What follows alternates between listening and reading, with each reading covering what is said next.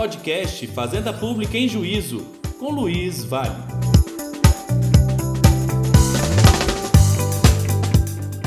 Olá pessoal, tudo bem? Sejam bem-vindos a mais um podcast Fazenda Pública em Juízo. Aqui é o professor Luiz Vale e hoje eu terei a enorme honra de receber a minha querida amiga Fernanda Toneto, colega da Advocacia Pública Estadual, né? A Fernanda é uma grande professora, né? especialista em direito processual, né? E uma das grandes referências que nós temos na advocacia pública, principalmente quando o tema né, envolve a atuação nos tribunais superiores. A professora Fernanda Toneto ela é pós-doutora pela Universidade de Brasília, ela é doutora pela Universidade Sorbonne, ela é mestre pela Universidade Federal do Rio Grande do Sul, né? E como eu disse, é colega da advocacia pública, especificamente é procuradora do Estado do Rio Grande do Sul. Minha amiga, é um prazer te receber aqui. O tema do nosso podcast, né, a gente vai falar sobre a advocacia pública nos tribunais superiores, até considerando a atuação da Fernanda em Brasília na representação dos interesses do Estado do Rio Grande do Sul. E, minha amiga, eu já agradeço de antemão a sua participação, fico muito feliz de contar com a sua presença aqui no nosso podcast Fazenda Pública em Juízo, né, principalmente porque eu sei que a agenda é corrida né, e é encontrar um espaço para a gente conseguir conversar no podcast né, é sensacional.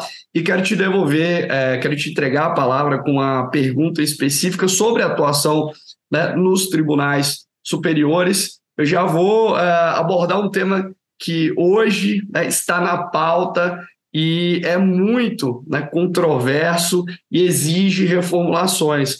É, eu gostaria de saber de você né, quais são os desafios para a atuação da advocacia pública nos tribunais superiores diante né, de um modelo de deliberação nos tribunais superiores que envolve aí a implementação, inclusive, do plenário virtual e as suas né, circunstâncias procedimentais. Obrigado mais uma vez, minha amiga, parabéns pelo seu trabalho, sou um grande fã e um admirador. Olá, Luiz, eu é que agradeço pelo convite. E se tu é meu fã, eu quero dizer que isso é recíproco, porque muito antes da gente se conhecer pessoalmente, eu já era uma admiradora do teu trabalho Luiz, que acho que fez um dos únicos, uma, acho que é a única pessoa que fez um feito que foi passar no concurso da PGE antes de se formar. Eu conto isso para todo mundo, conto para os meus alunos e todos os meus alunos que querem ser procurador do Estado. Eu digo primeiro para seguir o perfil do Luiz Vale, porque é uma referência não só em relação a isso, mas uma referência como procurador de Estado, chefe do Centro de Estudos. Eu sei que faz um trabalho belíssimo à frente da, da Procuradoria do Estado de Alagoas. Então, o prazer é todo meu e é uma grande honra estar aqui contigo e falando do tema do nosso dia a dia aqui.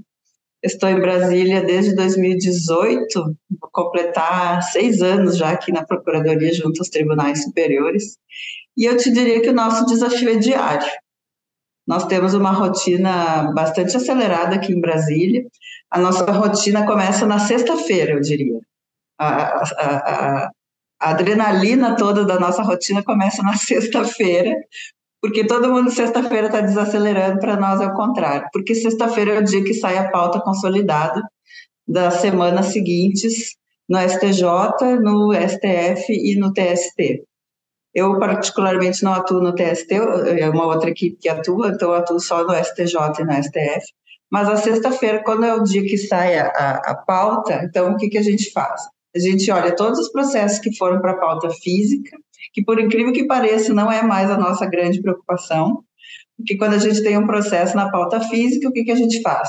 Entra lá no sistema, pede a sustentação oral e pede as audiências com os ministros que vão julgar o processo. Isso tudo a gente já deslancha na sexta-feira.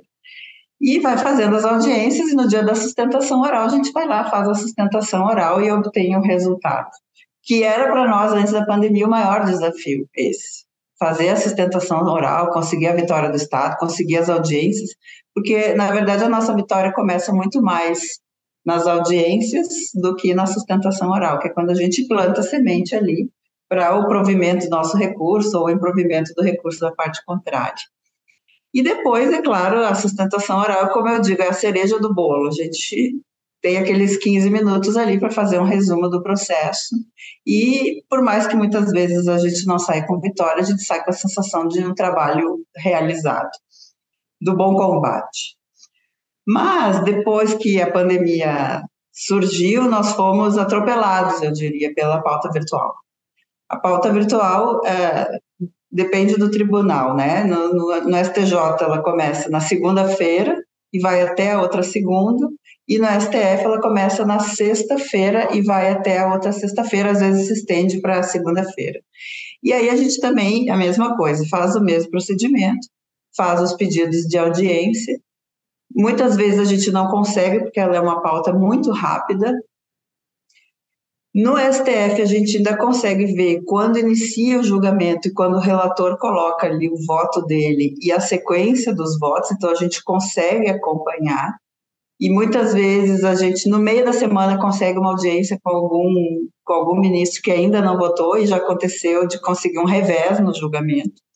Depois, se, se der tempo, eu vou contar alguns, alguns fatos memoráveis que nos fizeram sofrer aqui na Procuradoria mas que a gente conseguiu, inclusive, reverter o julgamento no meio da semana, porque a gente consegue acompanhar. E no STJ, não. No STJ, o julgamento começa e ele termina sem a gente saber como é que está se processando, a gente só consegue saber o resultado, então é muito mais difícil até conseguir uma audiência, porque na maioria das vezes os ministros, depois que começa o julgamento, eles não dão audiência, né?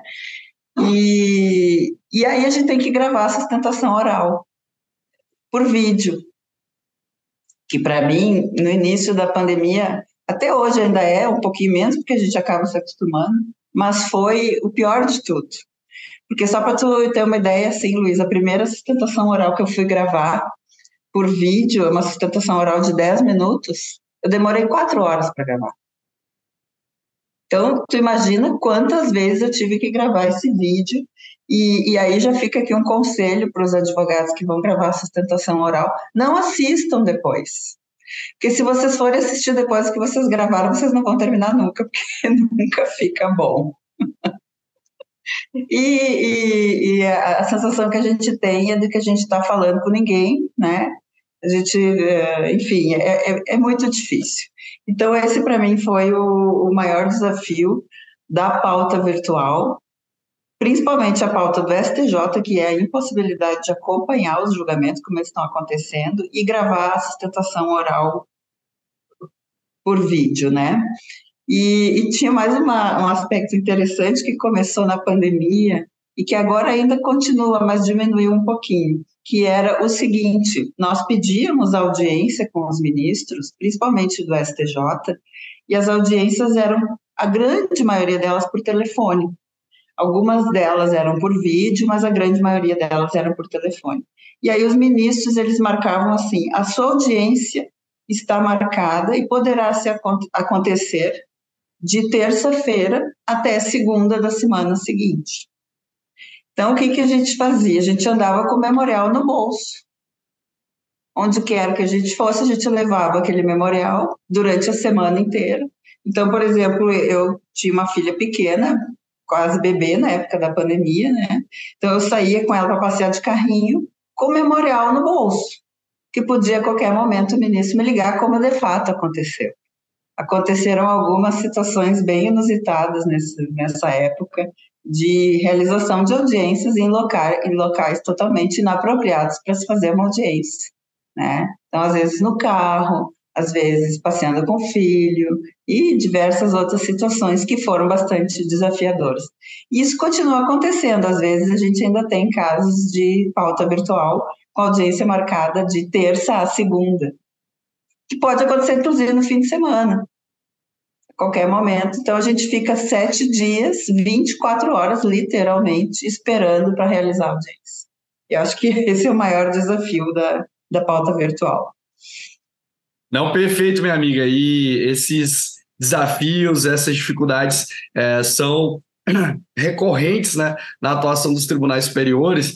E eu fiz o recorte, principalmente da pauta virtual, porque eu acredito que a gente precisa também pensar né, como os tribunais superiores precisam remodelar essas circunstâncias deliberativas, principalmente porque você falou da gravação da sustentação oral, né? aquele envio com 48 horas de antecedência. A dificuldade que a gente tem também, né, amiga, de, de ter o controle da visualização dessas sustentações orais, de saber se efetivamente aqueles argumentos serão levados em consideração pelos ministros quando do julgamento, para que se tenha um verdadeiro contraditório substancial que permite que nós influenciemos na, na construção da decisão. Né? Então, acho que esse é um ponto importante, é a gente pensar que talvez, eu até é, tem um artigo escrito sobre, sobre plenário virtual.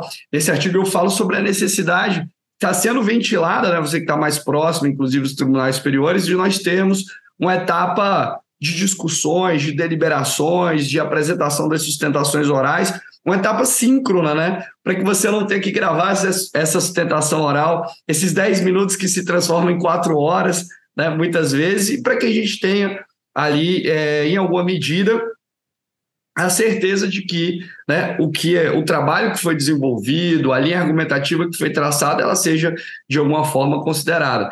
Porque quando a gente tem um julgamento síncrono, é mais fácil, né? Mas no âmbito, por exemplo, do plenário virtual do Supremo, no julgamento assíncrono, é, esse envio da sustentação oral, sem muitas vezes um controle da visualização, sem ali a mensuração de que aqueles argumentos foram levados em consideração, acaba prejudicando até o nosso trabalho de convencimento do, do ministro, né, dos julgadores no Supremo Tribunal Federal. É, eu já passei por situações é, nos tribunais superiores, nas quais eu já havia mandado a sustentação oral, eu consegui uma audiência e na audiência eu reiterei os argumentos que eu tinha trazido já na sustentação oral e para minha surpresa, né, aqueles argumentos pareciam é, algo que eu jamais havia tratado nos autos, quando na verdade eu já havia veiculado na sustentação oral. E você trouxe algo importantíssimo, é, esse desenho do plenário virtual do STJ que ainda está fechado, que não permite tantos debates, que restringe né, a possibilidade de nós termos aí uma amplitude argumentativa e me, muito me preocupa esse desenho do plenário virtual do STJ, principalmente porque nós estamos em vias de ter uma implementação efetiva da relevância da questão federal. Né? E provavelmente né, nós teremos deliberações sobre a RQF no plenário virtual do Superior Tribunal de Justiça, que precisa ser aprimorado, como do Supremo foi aos poucos, né, ali sendo aprimorado é, pelo tribunal, inclusive com a inclusão, inclusive de algumas possibilidades de atuação, como é, a, possibilidade do advogado suscitar uma questão de ordem, enfim, né, como você bem destacou, o acesso antecipado às manifestações dos ministros e a possibilidade de intervenção ali pontual durante o, o, transcurso do julgamento. Mas eu queria te fazer uma outra pergunta, né? A gente está falando de advocacia pública nos tribunais superiores.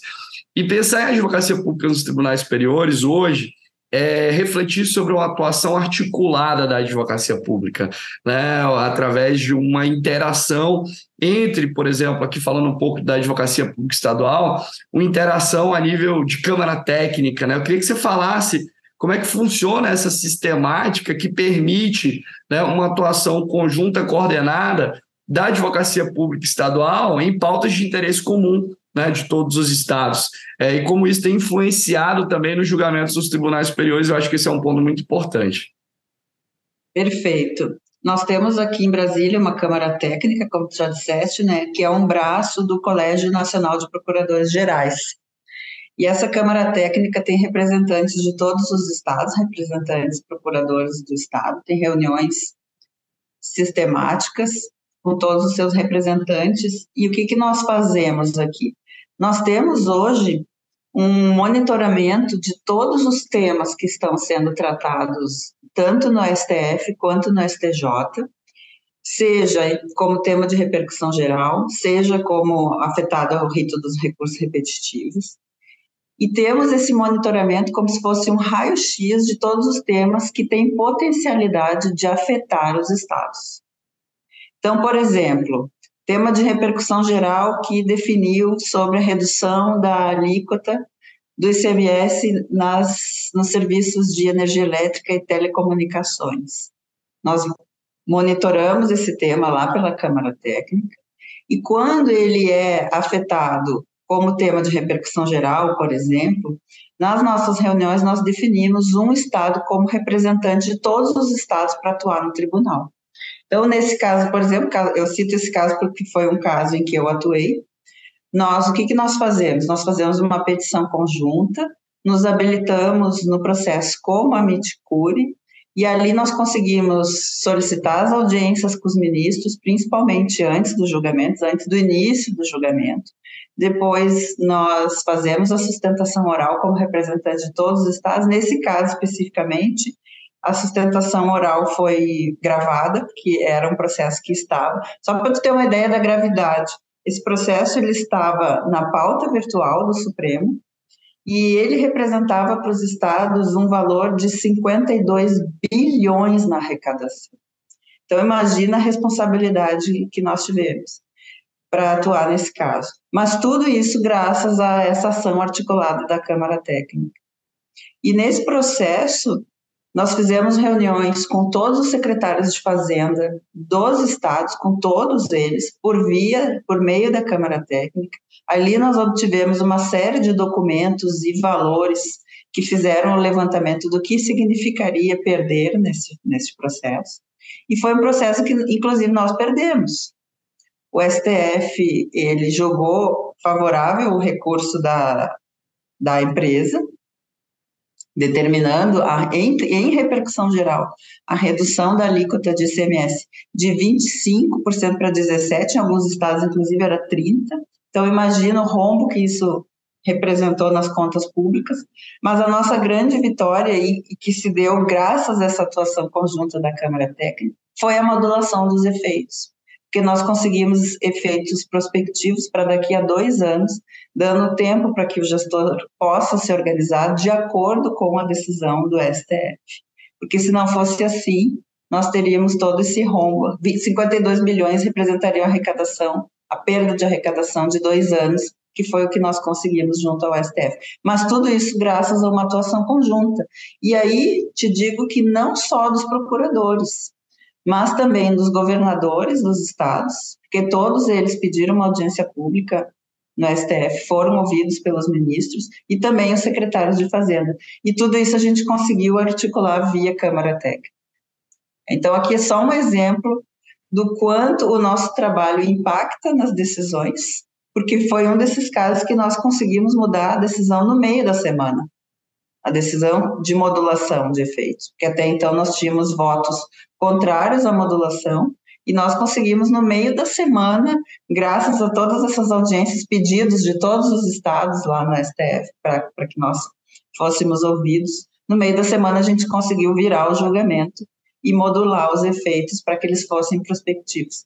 Mas aí a gente consegue mensurar o tamanho do impacto da atuação da advocacia pública nos tribunais superiores, porque afinal de contas um tema como esse se decide no STF ou no STJ. Então, é claro que o trabalho de meio dos colegas que estão lá no primeiro grau, que estão lá no segundo grau, que fazem um recurso bem elaborado, que possibilita que ele seja conhecido, é importantíssimo. E depois esse trabalho de ponta nosso aqui é muito, fica muito mais fácil graças a essa atuação conjunta da Câmara Técnica.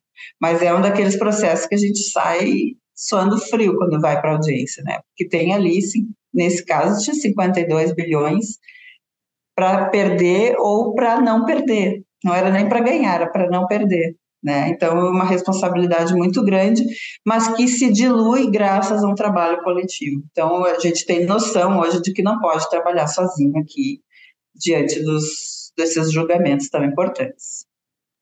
Pô, sensacional, meu amigo, sensacional. Esse exemplo demonstra que uma atuação coordenada possibilita uma litigância estratégica, inclusive né, de todos os estados, e o papel de vocês, né, junto aos tribunais superiores, é indispensável para que a gente consiga consolidar pautas de interesse público. Né? Fico muito feliz né, de ouvir o seu relato, de ver o esforço que vocês espreendem né, para que a gente possa ter uma representatividade adequada nos tribunais superiores. E eu acompanho sempre o seu trabalho, vejo a sua atuação em casos emblemáticos no STJ e no STF, e o quanto que isso faz a diferença né, para a advocacia pública como um todo, né? não é só é, para o estado do Rio Grande do Sul, mas para a advocacia pública como um todo, que é essa, como a gente destacou, essa atuação articulada, coordenada nas pautas de interesse comum, elas possibilitam que, inclusive, né, nós tenhamos maior força argumentativa nos tribunais e consigamos reverter algumas situações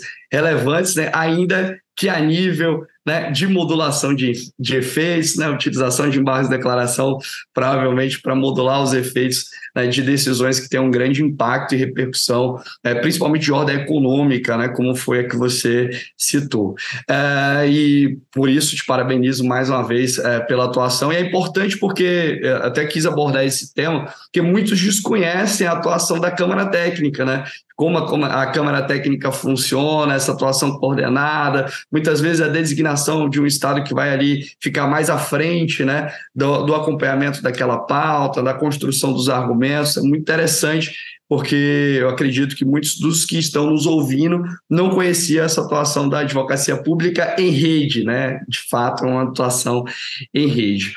Mas, minha amiga, é, eu quero te ouvir agora, eu falei há, há pouco sobre a relevância da questão federal, né, sobre esse novo requisito de admissibilidade para alguns do recurso especial, desse filtro, talvez, recursal, que pode redesenhar o papel do Superior Tribunal de Justiça. Como é que vocês têm visto, né, depois da emenda constitucional, nos debates que foram travados no próprio STJ para a construção do PL da arguição de relevância no âmbito do recurso especial, aqui o projeto está tramitando, enfim, a gente sabe que a relevância da questão federal será exigida quando a implementação desta lei que regula né, a previsão constitucional, mas como vocês têm visto a relevância da questão federal, que há muito já é discutida, né, no redesenho do papel do STJ e como isso vai impactar a nossa atuação lá no Superior Tribunal de Justiça.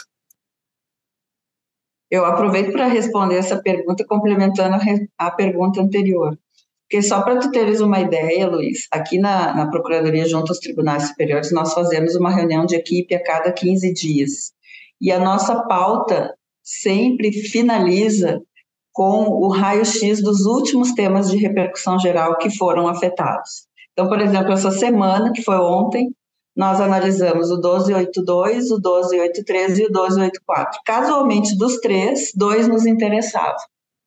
Então, em relação a um deles, nós vamos fazer uma consulta junto à Procuradoria na origem para saber qual é o impacto que vai ter essa decisão, eventualmente, nos nossos processos. E o outro, que é o 1284, nós, inclusive, já colocamos aqui em acompanhamento especial, porque ele certamente vai nos impactar dependendo da decisão. Então, isso, e, e naturalmente, depois, isso tudo é levado para a Câmara Técnica, para que os estados também fiquem sabendo desses temas. Muitas vezes o estado do Rio Grande do Sul que leva, muitas vezes são outros estados que levam para a Câmara Técnica esses assuntos. E ali a gente define delibera quem é o estado que vai ser o representante daquele tema. Isso depende muito da particularidade daquele estado. Às vezes um tema afeta mais um estado do que outro, enfim, isso é levado em consideração para se deliberar quem vai ser o estado relator. E por que, que eu estou falando isso? Porque a gente tem falando, falado muito sobre a relevância da questão federal, sobre o aspecto negativo. E ele tem um aspecto negativo, que, uh, que eu tenho ouvido muito, principalmente dos processualistas, é que a, o requisito da relevância vai ser uma nova súmula 7. E acredito que deverá ser, em muitos casos, um grande empecilho para a admissibilidade dos recursos, principalmente para os advogados que ainda não estão acostumados a trabalhar com os requisitos de admissibilidade do recurso lá na instância de origem, que é essencial para que o recurso possa ser conhecido aqui. Então, esse é um trabalho que tem que ser feito na origem. Nós já estamos conversando com as nossas procuradorias principalmente da capital, que são as competentes para elaborar o recurso especial, para que tudo isso venha sendo mencionado desde a contestação, a apelação, até os embargos depois do acordo, que na grande maioria das vezes vai ser necessário, para que depois o recurso especial suba redondinho para o STJ, se demonstrando o, o requisito da relevância. E é claro que esse é um aspecto negativo, porque é mais um filtro recursal. É mais um filtro recursal que impede o conhecimento do recurso. Mas vamos falar dos aspectos positivos também. Porque eu acho que, assim como existe a repercussão geral no STF, que favorece muito a nossa atuação, embora também seja um filtro recursal. E por que que favorece? Porque hoje nós conseguimos monitorar a partir da vinculação de um tema de repercussão geral, quais são os possíveis temas que terão impacto sobre a gestão pública, sobre as políticas públicas. E a gente consegue fazer uma atuação conjunta nesses recursos que são representativos. Isso poderá acontecer também no STJ. Hoje nós temos esse mapeamento único e exclusivamente nos repetitivos, mas que são só naqueles casos específicos de recursos de ações de massa.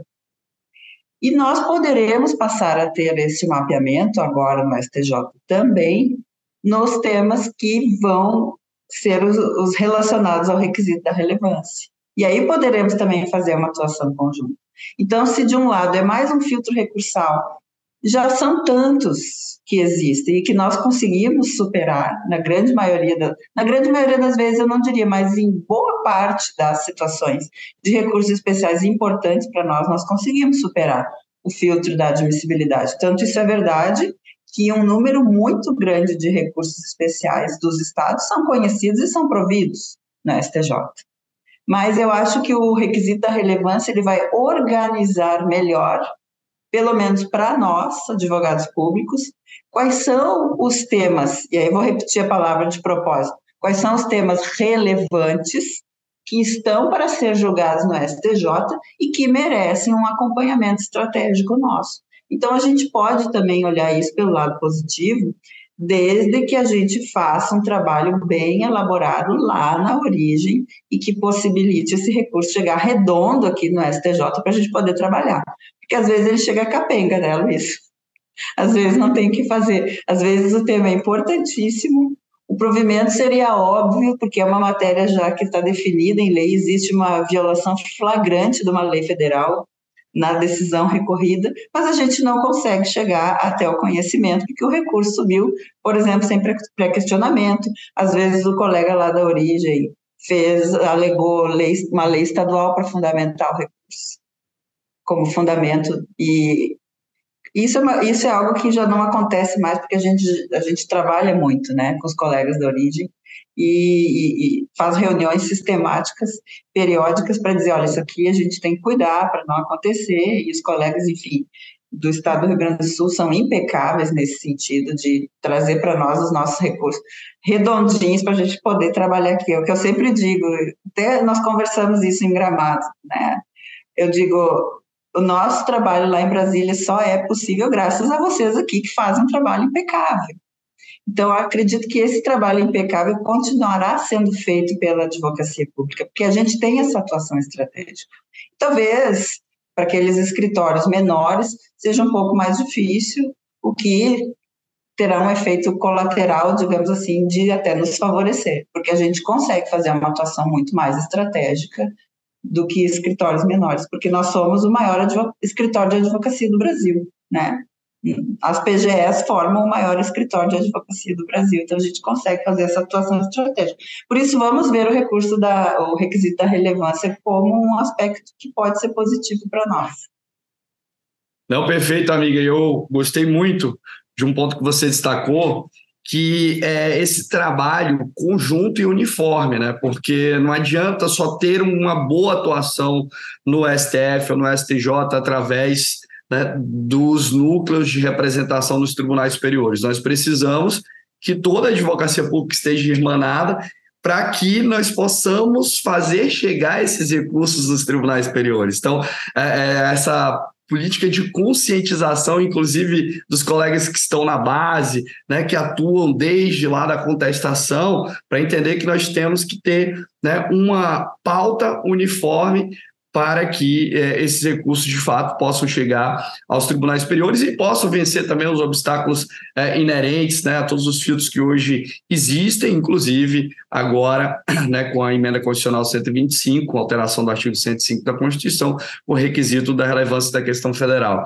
E você tocou em outro ponto também indispensável, que é essa compreensão de como também a relevância da questão federal pode servir para formação né, de precedentes no âmbito do Superior Tribunal de Justiça, inclusive de fato consolidando talvez um papel do STJ enquanto corte de precedentes, uniformizando de fato os posicionamentos.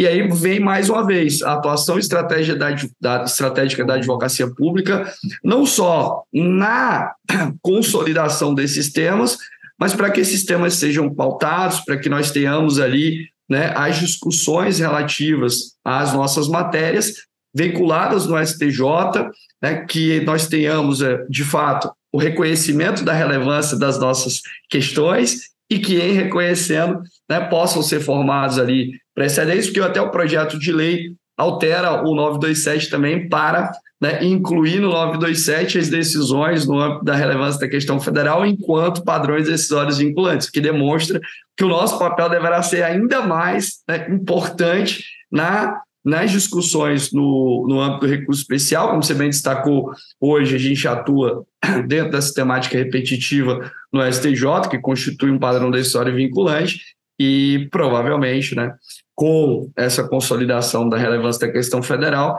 a gente vai ter que redimensionar também o nosso papel, e eu nem sei até que ponto né, os repetitivos conseguirão sobreviver diante dessa mudança de perspectiva com a relevância da questão federal. Mas é muito importante porque a gente percebe né, esse trabalho articulado esse trabalho estratégico da advocacia pública, que tem mudado mesmo o jogo da nossa atuação, né, Fernando? Eu acho que a gente hoje consegue ter uma atuação racionalizada e centrar as nossas energias naquilo que é mais relevante.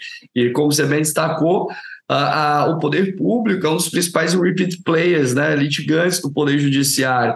Inclusive, para como nós temos né, um volume grande de demandas, nós conseguimos também ter uma visão mais estratégica de como nós devemos atuar, encontrar, encontrar inclusive padrões e a partir daí né, ter uma, uma visão muito mais sistemática e assertiva é, do nosso papel nos tribunais superiores. Minha amiga, deixa eu te fazer é, mais uma pergunta, para não tomar tanto seu tempo, né, aqui, extremamente precioso, mas como o podcast está sensacional aqui, te ouvir é, é excelente, porque a gente consegue fazer essa conexão entre os aspectos teóricos né, de toda a procedimentalização dos recursos dos tribunais superiores, da atuação também é, em caráter originário, enfim, nas ACOs né, que vocês eventualmente propõem, enfim, mas também tem essa interlocução com a prática, com o dia a dia, com a rotina. A gente falou, inclusive, da atuação da Câmara Técnica, falamos dos, falamos dos bastidores, tanto do plenário físico como do plenário virtual, enfim. Uh, e eu quero te fazer, na verdade, duas perguntas.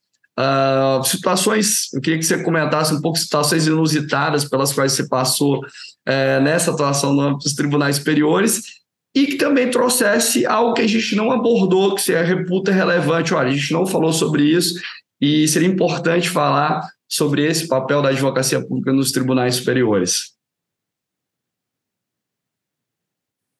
Luiz, mais uma vez eu quero dizer que é um grande prazer ficar aqui contigo conversando. Poderíamos ficar conversando por horas, que certamente teríamos assuntos importantes para abordar. Então, renovo aqui a minha alegria, a minha satisfação de estar aqui contigo. E um, algo que eu acho que eu não abordei, mas que seria interessante de falar para quem está nos ouvindo, é que eu demorei para me dar conta sobre, às vezes a gente fala, né, a nossa atuação é importante, a nossa atuação é relevante, a nossa atuação é estratégica, a gente tem essa rotina aqui pesada toda semana em tribunal, pauta, audiência, memorial, enfim, sustentação oral, mas a gente não se dá conta, às vezes, do quanto realmente é relevante a nossa atuação. E por que, que eu digo isso? Outro dia eu estava analisando os números do CNJ e eu me surpreendi com o seguinte: nós aparecemos, nós PGEs, aparecemos sempre entre os dez maiores litigantes de todas as ações judiciais no Poder Judiciário brasileiro, em todos os âmbitos, seja primeiro grau, segundo grau ou nos tribunais superiores. E também aparecemos não só como sujeito ativo do, do polo passivo da, da LID, mas também no polo, não só no polo ativo, mas também no polo passivo. Então, sobre, somos os maiores litigantes e somos os maiores demandados no Poder Judiciário brasileiro. Ah, e aqui falando, se nós pegarmos a advocacia pública como um todo, a AGU, PGFN, PGS, Procuradorias dos Municípios, então nós disparamos lá na frente. Então, esse é um primeiro dado para mostrar que nós estamos presentes no judiciário brasileiro em todos os aspectos, em todos os âmbitos, seja no polo passivo, seja no polo ativo. Mas o que mais me surpreendeu quando eu li essa reportagem feita pelo CNJ foi sobre o, o volume de vitórias que nós temos nos tribunais superiores. Em média, hoje, as nossas vitórias então, estão em 73% a 80%, dependendo do estado, um pouquinho menor, dependendo do estado, um pouquinho maior. Mas veja que nós temos, em média, 80% de provimentos dos nossos recursos especiais ou extraordinários, e aí considerando também ADIs, ou em provimento de recursos da parte contrária contra nós. Isso é um volume muito grande de ações, porque nós estamos lá na frente como demandante ou como demandado, e é um volume muito grande em termos de representatividade axiológica mesmo da decisão. Não só em termos de números de arrecadação, por exemplo, mas como também no que diz respeito, e aqui o mais importante, no provimento das nossas teses, das nossas das teses jurídicas que nós criamos, na grande maioria das vezes, lá na, feita pelo aquele colega lá da origem que fez a contestação ou que entrou com ação. Então, veja a responsabilidade que nós temos na nossa atuação, porque nós criamos os precedentes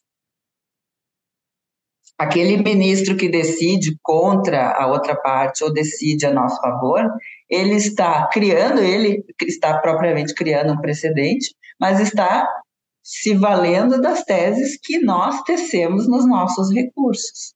Então, na verdade, olha quanto que a gente cria de precedente, né? Somos, nós somos responsáveis hoje. Isso que foi uma coisa que eu me dei conta do quanto nós somos responsáveis pela criação do precedente no Brasil. Eu sei que tu não gosta dessa palavra, né, Luiz? Precedente.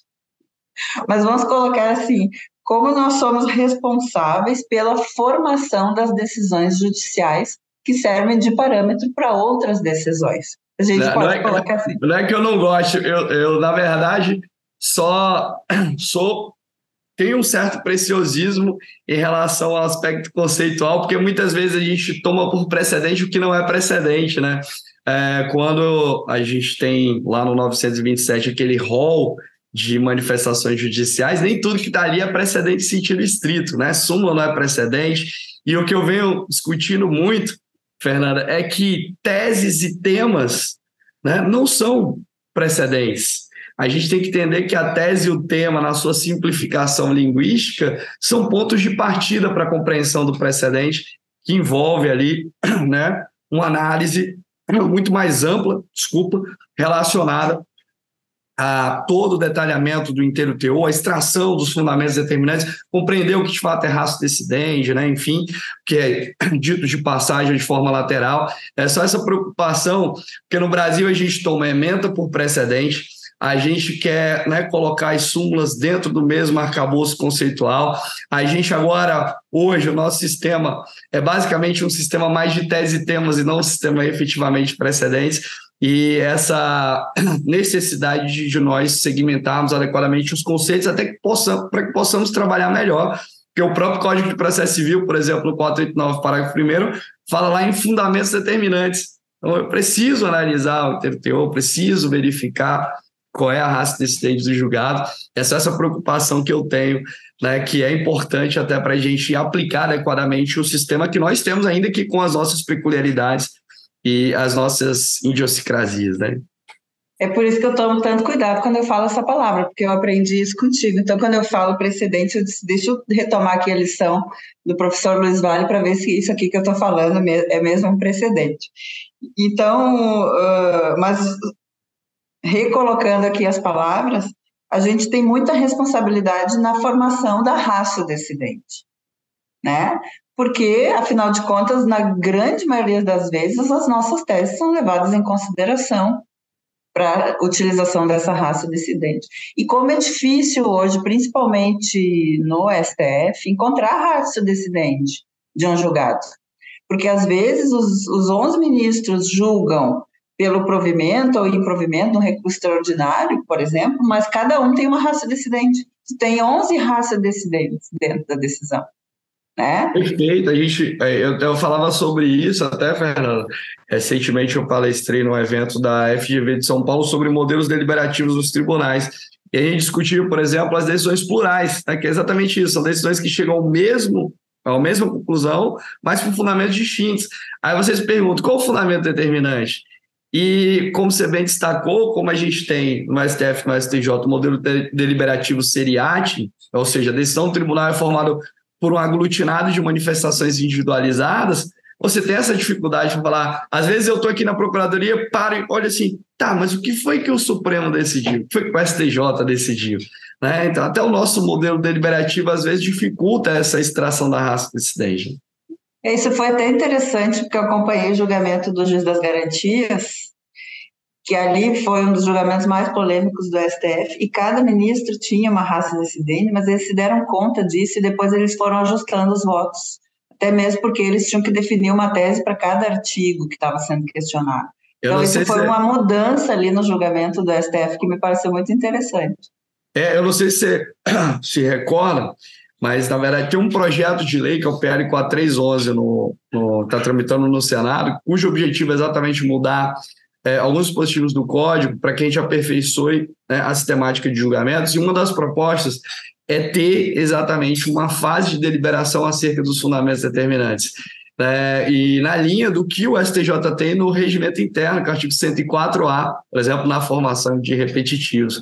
Isso é relevante para. Eu já vi algumas vezes o ministro Barroso parar e falar o seguinte: olha, o que, que nós decidimos? Peraí, vamos lá. O que, que nós decidimos? Até para que a gente não tenha um precedente só em sentido formal, ou seja, aquele precedente que está lá elencado, no nosso caso, no 927. Mas que a gente tem um precedente em sentido substancial, porque aquela decisão, ela de fato tem um caráter obrigatório, será seguida como modelo referencial, porque eu tenho como extrair dali um fundamento determinante para ser aplicado em determinado caso. Então, isso é, isso é, um, isso é um grande tema, na verdade, né, que está sendo é, discutido, debatido, para que a gente reformule talvez a nossa sistemática de deliberação. É, e eu digo isso porque eu até ia depois mencionar que a, a, a gente tem esse índice de vitórias, né, em torno de 70%, 80%, mas nós temos 92%, 93% de vitórias nas modulações. Mesmo quando a gente perde no recurso extraordinário ou na ADI, a gente tem um, um índice bastante satisfatório nas modulações que muitas vezes resolve o problema porque dá tempo ao gestor de se adaptar àquela nova decisão. E a gente consegue essa modulação pela via dos embargos declaratórios. E para fazer embargos declaratórios, quando tu tens 11 raços decidentes, é muito difícil. Né? Então, é algo também que a gente sente aqui no dia a dia. Afinal de contas, o que, que eu vou impugnar aqui nessa decisão? O que, que ficou obscuro? O que, que ficou contraditório? Se cada um disse uma coisa. Né? Fica muito difícil.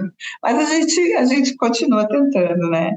E tu me, me perguntou sobre uma situação inusitada. Teria tantas situações inusitadas para contar, principalmente da época do período da pandemia, mas eu vou contar uma situação emocionante, que eu acho que é melhor. Perfeito. E foi um desses casos que a gente precisava da modulação.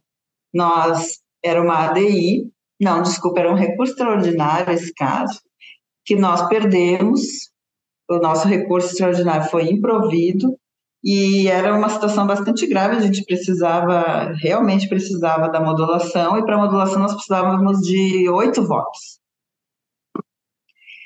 E estava 4 a 4. 4 a 4 quando nós conseguimos uma audiência no meio da semana. Fizemos essa audiência, inclusive era tão importante que o procurador do estado veio junto com o governador para fazer essa audiência conosco. E depois que nós fizemos audiência, o ministro que fez audiência conosco virou e graças à virada dele, a gente conseguiu os oito votos, assim, nos últimos dois dias, porque faltavam dois dias para encerrar o plenário virtual.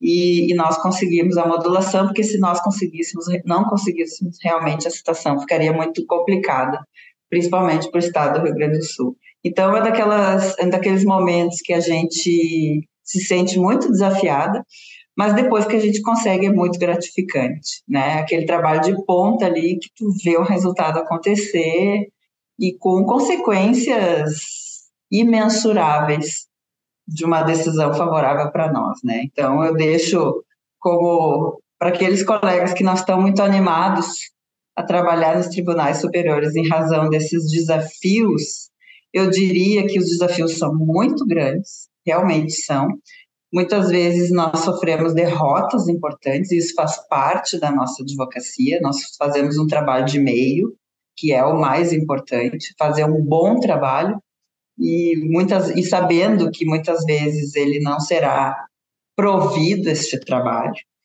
Mas além do desafio, além da dificuldade, o que é maior no trabalho de um advogado público num, em um tribunal superior é a gratificação que ele recebe, a gratificação mesmo de sentir seu trabalho reconhecido.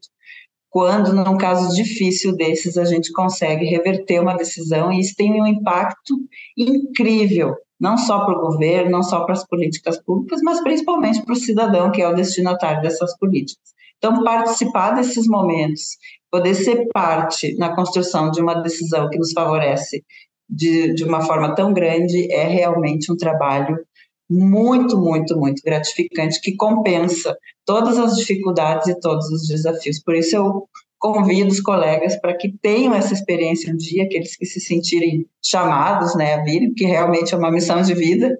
Estar aqui em Brasília é uma missão de vida, é um trabalho bastante diferente, mas, sobretudo, muito gratificante. Bom, minha amiga, só me resta aqui te agradecer muito, né? Vocês perceberam que a advocacia pública tem orgulho né, de ter uma representante como a professora Fernanda, que faz um trabalho destacado, único nos tribunais superiores.